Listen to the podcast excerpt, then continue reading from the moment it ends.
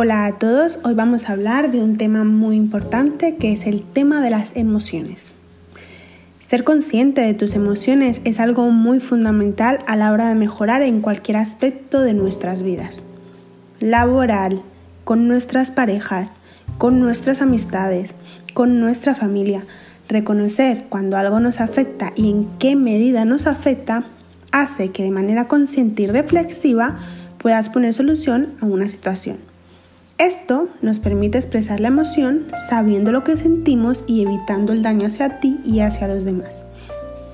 Por ejemplo, una de las cosas que a mí me gusta hacer para identificar el tipo de emoción que tengo es escribirlo en un cuaderno que tengo, en mi cuaderno de notas, y así, de esta manera, lo veo de una manera más visual lo que pienso y lo analizo. Y entonces eh, identifico cuál es el motivo de lo que siento, veo si tiene importancia, veo si realmente no es tan importante como yo lo sentía y me hace sentir mejor. Pero en algunas ocasiones cuando tengo una emoción que no soy capaz de sacar de mí, que sé lo que siento, pero necesito algo más, eh, busco a una amiga, una amiga que es realmente especial para mí porque tiene mucha capacidad emocional y madurez. Y en ciertas ocasiones necesitamos a alguien que nos haga ver nuestras cosas desde un punto de vista neutro y sensato, sin relaciones ligadas, sin sentimientos adjuntos, solamente desde un punto de vista exterior. No quiere decir que lo que ella me diga es lo que yo haga, pero sí que me hace a lo mejor ver el problema desde otro punto de vista. Lo cierto es que no todo el mundo tiene esta capacidad analítica para poder ver sus emociones y en este caso pues sí que es recomendable que busques a un psicólogo para que te ayude profesionalmente si ves que las cosas se te salen de la mano. Yo recuerdo haber pasado un momento muy duro en el cual pude sentir en mis propios huesos que era la depresión. Ahora es una enfermedad muy normalizada porque todos en algún momento han dicho haber pasado por este sentimiento, pero la depresión realmente es horrible, es un sentimiento de tristeza que no te hace ver más allá yo recuerdo que me sentía sumamente estancada, sola y aburrida y sin ganas de hacer nada. Literalmente me quería morir. Jamás en mi vida tuve esa sensación. Mi pecho mm, se estremecía, yo no paraba de llorar en mi habitación, me sentía sola, pero a la vez odiaba la compañía y un sinfín de emociones negativas que hicieron que durante más de un mes no hiciera nada más que llorar. No tenía ganas ni de ducharme ni de escuchar música, pero lógicamente mi fiera interior quería salir. Y mi autoestima, que fue un brote de amor que salió de mí para mí, no quiso que esto durara demasiado tiempo. Y mientras pasaba el tiempo, yo intentaba buscar soluciones a todas estas sensaciones que me pasaban y que me hacían sentir tan mal. Y empecé a ver maneras. Me apunté al gimnasio para sentirme mejor conmigo misma por fuera, que realmente es algo muy importante cuando tú sientes que tu cuerpo es como te gusta, tú actúas delante de las personas de una manera muy diferente a cuando a ti no te gusta tu cuerpo o no te gustas físicamente.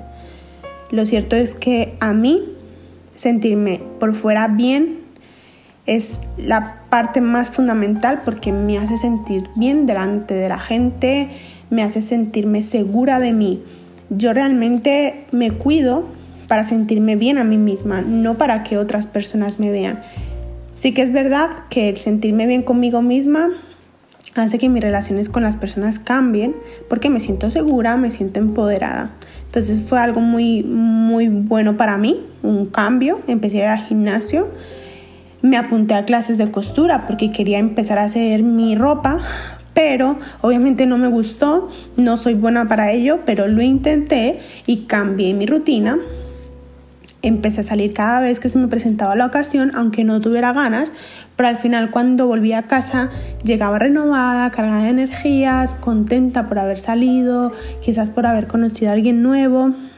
Empecé a leer, leer libros que me motivasen a leer, porque si lees un libro que no te gusta, no lo vas a terminar, no vas a sentir ganas de leerlo, entonces es muy importante ver qué es lo que realmente te llama la atención de un libro, por lo menos en mi caso.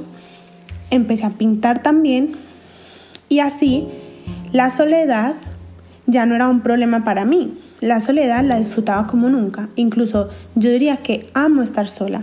Aunque tengo un montón de amigos, hay muchas veces que yo prefiero estar sola a quedar con mis amigos. Me encanta compartir, pero es verdad que más me gusta compartir conmigo misma. Me gusta hacer cosas para mí, me gusta dedicar tiempo para mí, para mis ideas. Y realmente siento que es genial tener esta sensación porque cuando estás con esta sensación, tú no estás con gente porque la necesites, estás con gente que te aporta, que te aporta, que te llena, que tiene buena energía, con la que te sientes plenamente feliz. Con todo esto, yo les invito a reflexionar sobre sus emociones, que cuiden ese templo que es tuyo, tu cuerpo, tu alma, y como dice el dicho, si quieres mariposas, cuida tu propio jardín y vendrán solas. Gracias por escucharme, eh, les deseo lo mejor, mucho ánimo para el día y nos vemos en otro episodio. Chao.